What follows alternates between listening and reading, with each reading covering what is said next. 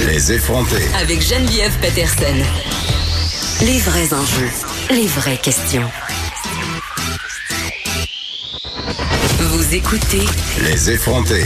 Les vrais enjeux, les vraies questions culturelles avec notre collaboratrice Élise Jeté. Oui, et je m'en voudrais de commencer cette chronique culturelle sans parler de la déesse des mouches à feu, Geneviève, euh, ce, qui va être en compétition à la Berlinale. Il va être présenté en première mondiale. C'est un long métrage donc d'Anaïs Barbeau-Lavalette qui est adapté du roman que tu as écrit. Je sais, je jubile, je capote. Euh, ouais, c'est ça. Je on s'attendait pas à ça. Ça s'est passé très vite. J'étais très fière de toi ce matin quand j'ai vu ça, donc je me suis dit que j'allais le souligner. Oh, merci, t'es Ah. Je, vais le prendre. Je vais Oui. le prendre parce que ça arrive pas souvent euh, dans une vie que notre film est présenté en première mondiale dans un festival comme ça. Ben, À Berlin, Donc en voilà, plus. on tu a vas y aller, euh, j'imagine, Je sais Berlin? pas encore si je vais y aller. Tu devrais. C'est un suspense. Je le sais. Tu diras ça. euh, c'est ça. C'est ça. Puis si t'as un plus one, tu m'inviteras.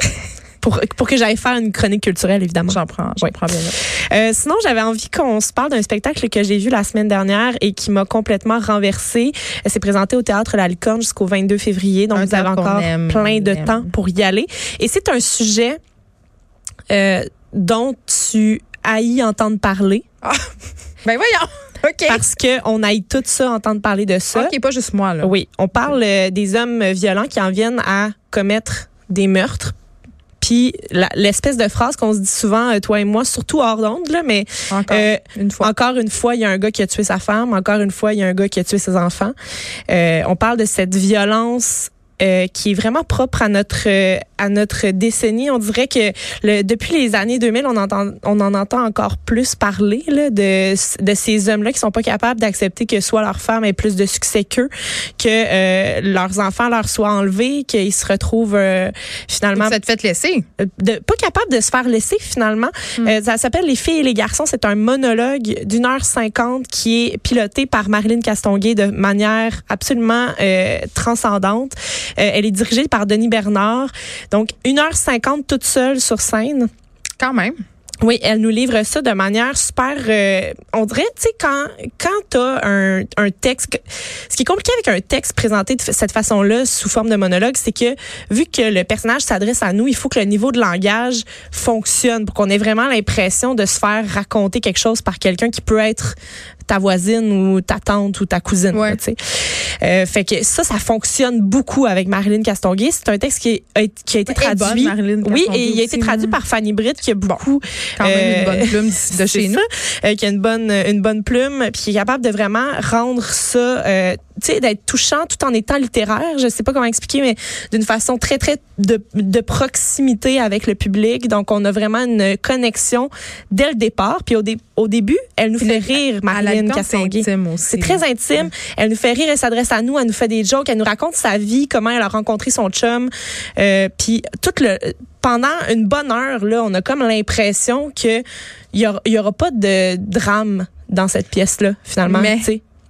Mais il y aura un drame et il y a, il y a quelque chose de vraiment intéressant aussi. On a demandé à Martine Delvaux de d'écrire un texte sur la pièce, euh, puis il est présenté dans le- l'espèce de dépliant que j'ai entre les mains qui nous est remis au début de la pièce. Martine Delvaux, qui est cette autrice euh, en études euh, féministes à l'UQAM, prof, qui a écrit plusieurs romans. Absolument. Et elle avait vraiment le regard qu'il fallait sur ce, ce texte-là, qui est un texte euh, de Dennis Kelly à la base. Euh, elle dit, euh, elle rappelle tous les féminicides hein, sur la planète, 87 000 victimes de féminicides sur la planète en 2017, euh, dont 50 000 aux mains de leurs conjoints ou de membres de leur famille. Tu sais, c'est des chiffres qu'on se dira jamais assez. Ben, moi, j'arrête pas de le dire. là. Je leur dis encore, 11 femmes par année en moyenne sont tuées au Québec par leur conjoint ou leur ex-conjoint. C'est euh, c'est une par mois. Oui, Juste c'est ça. ça. Et fermez vos oreilles là, si vous avez l'intention d'aller voir le spectacle parce que je veux vous parler d'un bout qui se passe à la fin en terminant sur ce sujet-là parce que l'héroïne, donc euh, Marilyn Castonguay, euh, dans son personnage, se souvient, elle, dans, dans le fond, elle a euh, une compagnie de production de documentaires, là, son personnage, et elle se souvient d'un film euh, sur un intellectuel obscur, euh, vraiment bizarre, qui travaillait vraiment euh, depuis longtemps, qui avait inventé un système pour limiter l'accès des hommes au pouvoir. Puis là, la théorie de cet homme-là, c'est- ça reposait sur le principe que la société a été créée pour les hommes, pour soutenir les hommes, pour euh, donner le pouvoir aux hommes, ce qui est tout à fait théorie tout à fait vrai. euh, et euh, pour être dirigé et pensé par des hommes. Et ce que l'héroïne nous dit à la fin, c'est ça a été fait plutôt pour que la, la société a été plutôt créée pour les hommes pour les empêcher de faire pire. sais donc de, pour les encadrer peut-être dans un dans un système. Fait que je pense que c'est vrai. Il y a vraiment un message puissant. Moi, j'ai pleuré à chaudes larmes pendant une bonne partie de la fin du spectacle. Mais je comprends. Euh, puis les gens étaient en gros sanglots en sortant de là. Ça valait vraiment le coup euh, de voir ça. Euh, Jusqu'au 22 février, vous pouvez y aller, c'est à la licorne et ça vaut vraiment la peine. OK. J'ai un autre euh, sujet dont je voulais parler avec toi, beaucoup plus léger. Oui, merci. c'est euh, le Taverne Tour qui commence dans dix jours. Et oh, ça, ça implique l'alcool. Oui, c'est juste avant ben, février sans l'alcool. Ça, ça, implique des spectacles, Geneviève, parce que il y a beaucoup à faire avec les petits lieux. Et c'est de ça je voulais, dont je voulais te parler aujourd'hui. J'ai toujours été une fan des lieux intimes pour les spectacles. Moi, je viens de Sherbrooke, puis euh, ceux qui ont déjà été là, peut-être 10-15 ans, là, ils vont vous parler du Téléphone Rouge, qui était comme une salle toute petite. C'est là que j'ai vu mes premiers shows quand j'étais au cégep, au secondaire. Euh, la scène, pratiquement à la hauteur du plancher. Tu sais, tu peux t'es vraiment avec l'artiste là. Ouais. Puis euh, t'aurais jamais une ambiance comme celle-là dans une grande salle à Montréal aujourd'hui. Euh, bon, aujourd'hui le téléphone rouge est fermé, mais il y a encore le Boquet Bière à Sherbrooke, la petite boîte noire, des endroits euh, pour euh, pour voir des shows vraiment rapprochés avec l'artiste que tu t'en vas voir. Et c'est vraiment ça l'objectif du Taverne Tour qui, qui, qui en est à la cinquième édition. Ça se passe à Montréal. Là. Je, mm. je faisais euh, mon, mon petit historique avec Sherbrooke parce que c'est là que je suis née.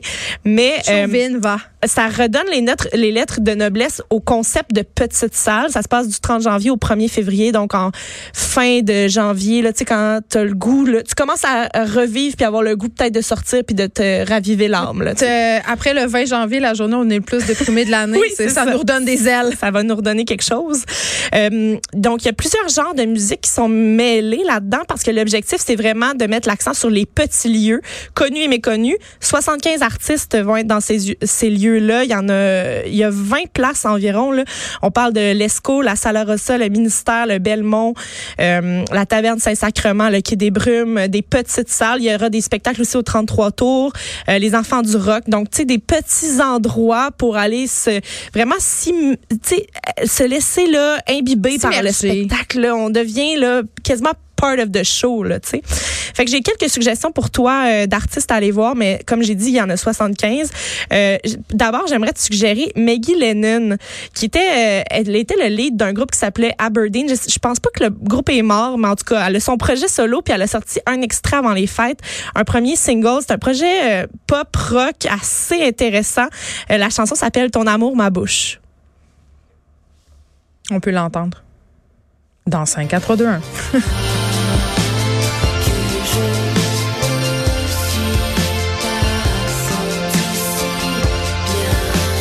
J'aime ça.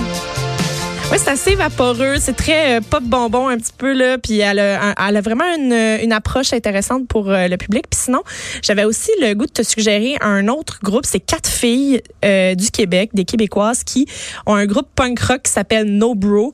Peut-être No Bro dans le sens de tu sais, on est juste des filles. Pas de boys club, pas de boys club ici. La chanson qu'on entend s'appelle La La La. Non, juste La La.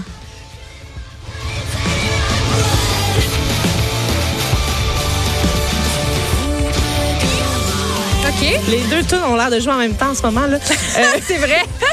Regarde, on est en train de faire un remix. Euh, elles ont fait une tournée. Elles ont fait une tournée pan-canadienne avec le groupe Pop et elles ont été signées cette année avec Dine Alone Records. Leur premier, leur prochain EP qui s'appelle Sick Hustle va paraître le 3 avril prochain. Puis euh, tu sais, c'est quatre filles d'ici, des filles qui font du punk rock, quelque chose de très très organique. Puis je suis vraiment contente que ça soit des filles d'ici qui vont se, tu sais, elles vont se, elles vont présenter cette musique là dans un lieu très intime qui va nous permettre de connecter avec le rock.